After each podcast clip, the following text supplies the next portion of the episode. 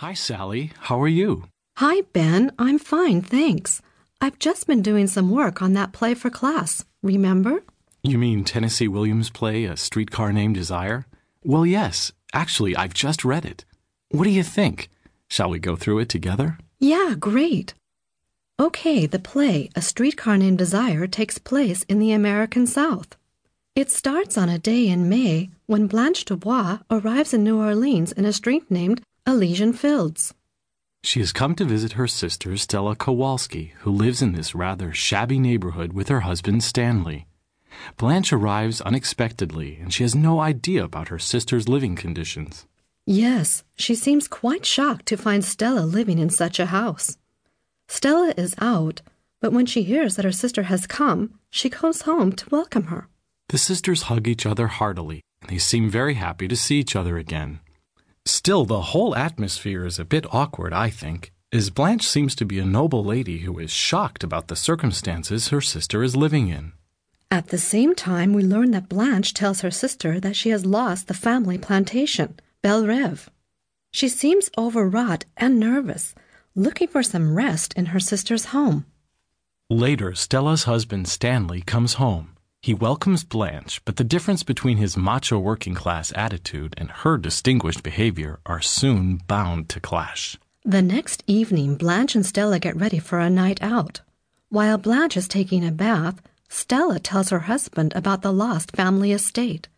Stanley is furious because he thinks that Blanche has cheated on her sister. He takes Blanche to task, but she reacts flirtatiously to his accusations.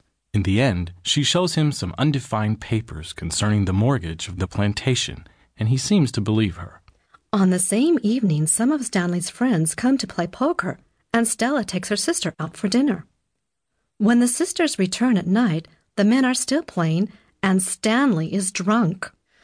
I think Blanche develops an interest in one of his friends, a shy bachelor named Harold Mitchell, whom his friends call Mitch. Yes, but the atmosphere is heated up as Stanley is rude and impolite to the two women.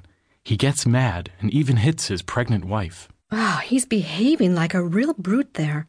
Then Blanche helps to get her sister to the neighbor's apartment upstairs, while the other men put Stanley under the shower to sober him up.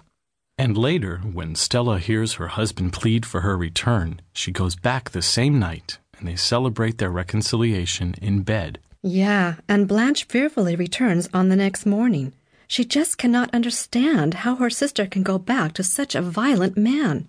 She wants her to leave Stanley. But Stella unmistakably explains to Blanche that she has no intention of leaving her husband. She is tied to him by desire and passion. Blanche seems shocked and she's unable to understand her sister. She finds Stanley rude and compares him to an ape in front of Stella. Stanley stands behind the door and overhears what Blanche says. Then he starts to investigate Blanche's past and gives her hints that he has found out about her promiscuity. Blanche is afraid that he will tell Stella and is only relieved when she finds out that Stella has no idea about all of these things. Yes, I think even more so, since Blanche has started a relationship with Mitch. She seems to hope that he will marry her. But then, as she is waiting for him one evening, she kisses that young student who's collecting money for the newspaper.